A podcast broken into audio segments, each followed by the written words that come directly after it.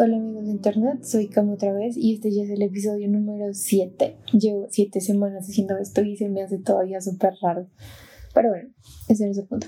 El episodio de hoy tiene que ver con algo que ya había quedado en una votación. Se llama Adultos Blenditos y viene de... ¿Volvieron a pasar los carros? viene de eso que dicen de que somos la generación de cristal, pero yo creo que no lo somos. Y hace, no sé, a principios de este año tal vez, leí un artículo que explicaba que los millennials, bebés y gen grandes, creo que es donde encajaría yo puntualmente, no somos realmente una generación de cristal cristal, sino que somos la primera generación mentalmente consciente de lo que está pasando. Y esto tiene varias razones que mencionaban en el artículo. La mayoría es que ahora, la mayoría tienen que ver con que ahora sí se habla de salud mental y todas esas cosas. Y pues ese es el episodio. No es que quise acabar, pero ese es el tema del episodio. Estoy diciendo cosas raras. Quise hacerlo especialmente hoy, aunque lo tenía desde hace rato, porque hoy fue un día particularmente fastidioso hacia el final y me sentí muy abrumada y pensé como esta energía de abrumación se puede plasmar en algo que tenga el mismo espíritu. Y ahorita es perfectamente normal que me ponga a decir que estoy abrumada cuando hace unos años no lo era, no era normal. Y no es que nos quejemos mucho, es que somos conscientes de que la vida es difícil y lo exteriorizamos, como lo hacían, yo no sé, los poetas en, a finales de 1800 que es de mis épocas favoritas. Siento que ahora nos quejamos de la misma forma, no con el mismo vocabulario, pero ahí, por ahí veo el espíritu. Volviendo al artículo que recuerdo haber leído, lo que pasa con eso de que somos mentalmente conscientes o mentally aware, era el término correcto, viene de que de alguna forma nos libramos del tabú de la salud mental. En el sentido de que antes una persona que iba a terapia era como, uh, esa persona no terapia está loca. Y eso me recuerda algo que escuché una vez en mi café favorito. Estaba yo sentada tomando algo, probablemente comiendo pan de chocolate o alguna cosa así, domingo 11 de la mañana, y en la mesa del lado había una pareja. Eh, yo les pongo a los dos más de 30 y recuerdo que el tipo que estaba ahí no dejaba de hablar y la chica no habló ni una vez. Y hablaba muy duro y pues cuando una sale sola, escucha, absorbe conocimiento. Entonces, el tipo, yo no recuerdo bien de qué iba todo lo que decía, pero sé que me indigné mucho. Y en un momento él dijo que, que las personas iban al psicólogo cuando están loquitas. Dijo algo como, lo que una amiga está, yo no sé qué cosas, y mi amiga va a empezar a ir al psicólogo, ¿te imaginas? Ajá, es porque está loquita. Y en ese momento yo le quería pasar a la chica que estaba con él una servilleta que dijera, amiga, date cuenta, huye, sálvate. No pasó. Pero a esto me refiero con que ese tabú como que se perdió un poquito, o se perdió bastante, al menos en, en esta generación, lo siento. Las personas ya no dicen que van al psicólogo porque están loquitas de esa forma como ridiculizada, sino que uno ya es consciente de decir, voy porque estoy mentalmente inestable porque lo necesito y ya realmente uno no necesita argumentos para hacer las cosas en especiales. Y entre las personas que tenían tabú, no sé si me incluyo, pero para mí al principio era raro mencionarlo. La primera vez que fue a terapia fue cuando entré a la universidad, fue un desastre completo. Y luego volví a ir hasta hace relativamente poco, hace un año y medio, un año dos, no sé. Y esta clase de cosas antes habría sido raro mencionarlas, en otras generaciones sería raro mencionarlas. Incluso con mis papás es extraño mencionarlas. Pero considerando que somos una generación de adultos blanditos, que no significa que seamos de cristal en el sentido como negativo, que a veces lo dicen, eso significa que todas estas cosas como que sí se pueden hablar porque somos conscientes de que cuando uno, yo no sé, se esguinza algo o se rompe la muñeca o lo que sea, sabe que tiene que ir al médico. La mente es igual y antes no existía esa misma conciencia. Entonces, según el artículo y según mi experiencia como humano, es cierto eso que somos una generación que lo tiene muy, muy, muy presente. Esto se ve además de que yo esté aquí tranquila hablando de esto en un podcast porque siento que la ayuda hace cinco años no lo habría hecho eso también se ve en, en las conversaciones que se tienen con amigos. He hablado con muchos amigos de terapia de, ay, tengo cita de tal a tal hora. O de recomendaciones de terapeutas, metodologías. Y ha sido súper divertido. Pues tan divertido como puede ser hablar de odontólogos. Mentiras, de terapeutas es más divertido que de odontólogos. Entonces, sí, somos mentally aware. Nos recomendamos terapia de uno al otro. Y esto creo que no va en el tema, pero igual lo quiero mencionar, lo tengo anotado. Y es que esos que somos adultos que buscan esta clase de cosas también facilita el acceso a la salud mental, a la, a la salud mental, a la ayuda en ese sentido, que es algo que antes no era tan fácil y que ahora además el internet facilita muchísimo. O sea, una cosa es tener que salir al exterior tarde, después de un día largo, a una cita de 20 minutos en la que no te ponen atención. Y otra muy diferente es salir, sentarte en un sofá con muchos cojines blanditos, un defecto en tu cama, y conectarte durante una hora a que realmente alguien te ponga atención. Entonces, todo esto de que ahora somos más conscientes creo que también está empezando a facilitar el acceso, porque antes era sí o sí tocaba ir al exterior y como que uno terminaba yendo a cualquier parte. No me voy a poner a profundizar ese trauma, pero ir a cualquier parte fue bastante traumático, trauma traumático. Que tiene que ver con salud mental y poder acceder a terapia y estas cosas. Esto de ser adultos blanditos benditas motos. Es porque en la zona piden muchos domicilios, estoy segura. También relaciono con el concepto de adulto blandito, generación de cristal, el hecho de que antes la vulnerabilidad, antes la vulnerabilidad es una palabra difícil. Se veía como una debilidad siempre. Esto siempre de la mano de la cultura pop. Creo que todas las percepciones que tenemos de las cosas vienen de la cultura y lo que consumimos tal vez incluso más del entorno en el que vivimos.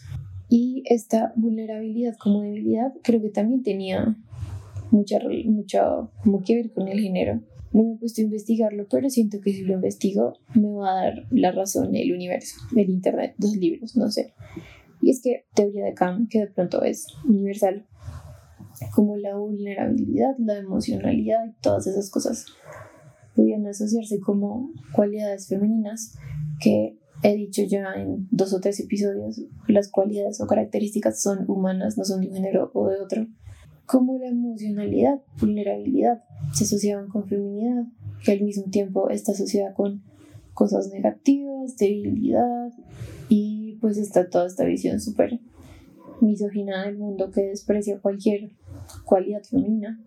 Esta clase de cosas tal vez no se apreciaban antes, y ahora estamos viviendo un momento en el que primero sí se mencionan y segundo se ven como algo, se ven como algo deseable en el sentido de que suena bien poder ser una persona vulnerable y ser una persona que es consciente de sus emociones y no que las entierra por allá en algún lugar a que se como que se marinen y después evolucionen en algo bastante complicado siento que de la vulnerabilidad slash emocionalidad también han salido cosas muy como muy lindas, muy valiosas que yo personalmente, en especial por las cosas que hago como hablar acá, relaciono con la autenticidad. Creo que una persona no puede ser verdaderamente auténtica sin ser blandita. Y creo que el ser blandito hace que podamos todos entendernos porque si todas las personas andan por el mundo como con corazas súper rígidas, como que solo se están encontrando superficie sólida contra superficie sólida y no hay, no hay bonding, no sé, como que no hay, ¿cuál es la palabra para bonding en español? No hay como conexión, entonces el poder, digamos que abrazar la vulnerabilidad y darle la bienvenida. Eso que eso no fue mi muñeca, por cierto. Y darle la bienvenida a ser seres full emocionales como lo somos los humanos. También nos da la oportunidad de ser más auténticos y de realmente conectar con las personas. No sé si solo es mi caso, aunque yo siento que no va a ser solo mi caso. Es obvio que no es solo mi caso.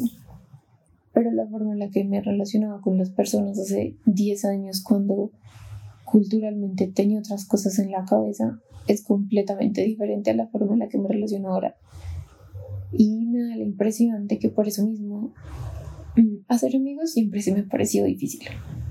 Pero hacerlos ahora con la oportunidad de ser abierta es mucho más fácil. No se basa como en imaginarios y cosas lejanas. Tú estás frente a la otra persona y si hay, no sé, feeling amistoso, se nota porque no hay corazas ridículas de por medio. Y el que no haya corazas ridículas de por medio, creo que nos ha abierto la posibilidad de también de reírnos de las cosas. Y esto lo hablaba un día en un chat de grupo.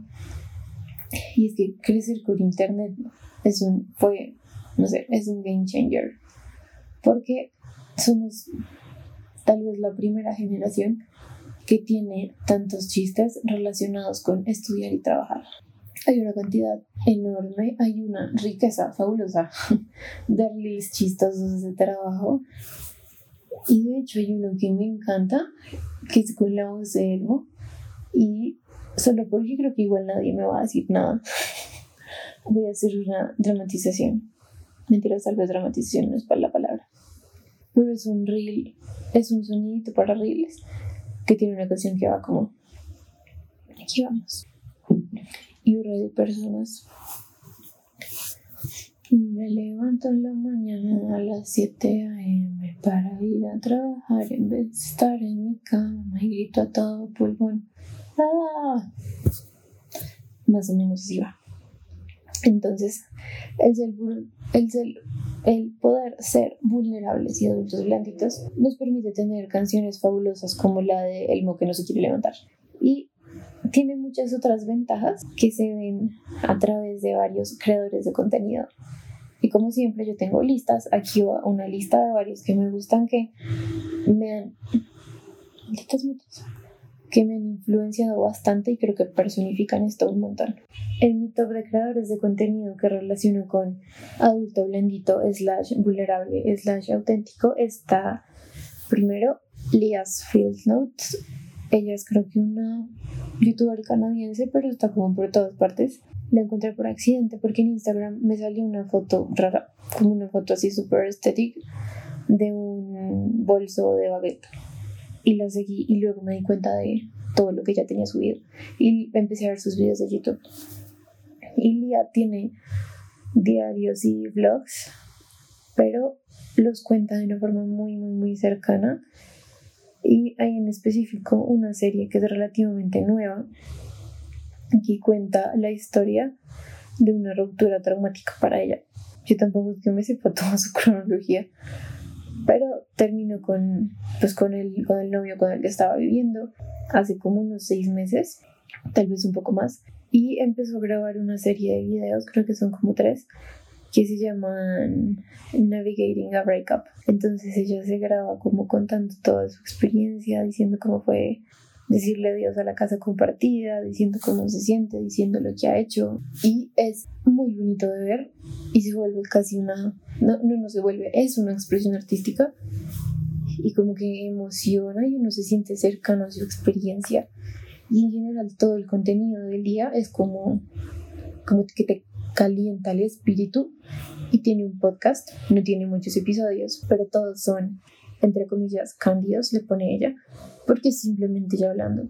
Entonces, gracias al día es que estoy aquí. En segundo lugar está una youtuber que ya he mencionado aquí antes, se llama Rowena. Y Rowena tiene muchos, muchos videos como de productividad, de cómo desatascar tu vida, de cómo mejorar tus hábitos. Pero es muy chistoso porque cada tres videos dice reset your productivity, un poco de cosas así, como que vive el reset en reset y uno siente la angustia existencial de ella y como que se comparte. Y también tiene unos de mis videos favoritos en el mundo mundial, en los que cuenta cómo pasó de ser una persona confundida, perdida en la vida, que iba siempre de fiesta por ahí, que tuvo problemas, pues ella no fue alcohólica, pero sí llegó a tomar mucho y como dejar que eso dominara su vida y salía mucho y se sentía vacía y todo eso. Ella cuenta la historia, cuenta también sobre la muerte de su hermano, cuenta cómo la cambió. Entonces, digamos que esa forma amable y a la vez cruda de narrar las cosas es algo que no tendría una generación sin adultos blanditos. Y en tercer lugar está una chica que se llama Hitomi, no me acuerdo el apellido, eh, es amiga de estas otras dos, de Elia y Rowena. Todos son como un club muy divertido. Y tiene muchos videos en los que también narra días o narra viajes o narra cosas así. Y se nota que simplemente dice lo que se le ocurre y tiene como una filosofía muy soy uno con el universo y los chakras y la energía femenina divina se alinea y bueno, habla de unas cosas súper extrañas a veces, pero también se nota la autenticidad y ella lleva muchos, muchos años en YouTube. Creo que fácilmente lleva seis años y no son más. Entonces, como que se puede ver toda la trayectoria de ella y siempre, pues no siempre, digamos que desde que adquirió esta visión toda mágica del mundo, se nota lo cercana que es y se nota que como que no, no le importa lo que... Mm, no le importa el impacto que tenga su existencia en la existencia de otros desde que sea feliz de existir de la forma que está existiendo. Esa frase fue muy larga. Pero sí, eso también lo exuda. Exuda la palabra, estuvo. Y como no todos los ejemplos son ejemplos lejanos, también tengo dos en mente que son de acá. Una de esas es la rubia inmoral, que es esta chica que se llama así tal cual en Instagram, empezó vendiendo ropa de segunda. Y yo recuerdo que yo la seguía hace como 4 o 5 años y me pareció una persona desesperante. Y por una amiga la volví a seguir hace como, yo no sé, 6 meses. Y empecé a ver su contenido y quedé como, wow, ¿qué es este cambio tan grande? Y es una persona como todas las anteriores. Y realmente cuenta mucho de su experiencia, cuenta de cómo salió de cosas difíciles, dice cosas como hoy me voy a tomar el día porque estoy muy ansiosa. Como que es, antes era, siento que antes era auténtica, de una forma forzada en la que uno se espantaba y uno sentía como, como algo agrio en toda su performance. Y ahora que la volví a ver es una persona auténtica, auténtica. No sé, como que como que obviamente cuando hay un siempre hay cierta curaduría de la vida. La curaduría es algo más narrativo que algo que elimina contenido. Ella hila lo que cuenta y lo que dice de forma coherente, pero no, no crea un personaje, no crea un performance como antes siento que lo hacía. Y por último, pero no menos importante, porque a mí ella me parece demasiado divertida, está una chica que aparece como Vega Petizing, ella se llama Laura y la sigo hace, no sé, dos, tres años. Ella, pues como suena el nombre, empezó como cuenta de recetas y cositas veganas, todavía sigue haciendo eso, pero después me di cuenta de que habla mucho sobre ella misma, habla mucho sobre emociones, habla mucho sobre su historia personal, tiene también un podcast que no he escuchado, pero quiero escuchar. Irónicamente hago un podcast, pero no soy tan buena escuchando podcast. A mí me parece interesante la comida vegana, me dan ganas de probar muchas cosas, pero yo no la sigo todavía. Yo no sigo siguiéndola, eso suena raro, por el contenido vegano, sino porque es una persona muy como muy directa, como muy honesta, como muy cálida y es algo que no se ve por todas partes y así ella esté triste, feliz, enojada, lo que sea, porque uno como que va viendo esa emocionalidad en su cuenta, sigue siendo una persona muy cercana, entonces yo creo que al final, o sea, somos adultos blanditos, podemos ser generación de cristal, pero me parece que hay mucha fuerza en mostrarse así y en presentar eso al mundo. No es, no es fácil, pero a la vez no es difícil pero sí es algo valiente y es algo que hay que hacer conciencia. Creo que en el momento de la historia de la humanidad, no sé, empezamos a crear, a construir fachadas cada vez más convincentes y las fachadas van cayendo. Entonces, lo más fácil es volver al estado natural de las cosas y no sobrepensar tanto y solo ser, solo existir. Como dice precisamente el libro de The French Art of Not Trying Too Hard. Existir es fácil, uno es el que se lo complica. Entonces, lo más fácil es existir tal y como no es, vulnerable, torpe, ridículo, extraño, Y las fachadas son cosas con las que innecesariamente nos complicamos. Entonces, como que volver a ser o ser por primera vez, no sé, valientes es, es importante, es liberador y vaya muy acorde con la generación que se puede que nos quejemos mucho de puede que nos quejemos mucho de adultear. Yo en particular me quejo un montón de ser adulta. Llevo tres meses o más queriendo cancelar una tarjeta de crédito y tengo que llamar para hacerlo. No lo he hecho porque odio las llamadas y siempre se me olvida hoy se me había vencido una factura y tuve que pagarla creí que era para el mes siguiente leí más la fecha tampoco sé pedir citas médicas para cosas que tienen que ver con los ojos y no estoy viendo. No sé, muchas cosas que salen mal. Pero hay mucho valor en ser una persona de cristal y es bonito ser auténticos, así nos digan cristal. Es importante y es menos estresante. Además tenemos los ríos divertidos de trabajo. Hay que aprovecharlos, hay que reconocerlos, hay que valorarlos. Y para terminar, como en las otras veces, cierro con una frase, aunque creo que ya me estoy volviendo mejor cerrando esto. Es una novela que terminé hace poco. En serio, ambulancia. Se llama Permanent Record. Es de Mary Ajimka Choi. Eso fue una pronunciación rara. Y va la frase. No puedo creer que los cobradores me estén demandando. Me están demandando. Soy muy joven para que me estén demandando. Los abogados y las cortes son para los adultos y ahora mismo estoy bastante lejos de ser uno. No puedo adultear. La mayoría de los días a duras penas soy un humano. Y eso es todo por ahí. Una vez más, si llegaron hasta aquí, digan hola. Siempre se aceptan sugerencias, ideas, lo que sea. Y ya. Les deseo que sigan siendo adultos blanquitos pero fabulosos. Bye.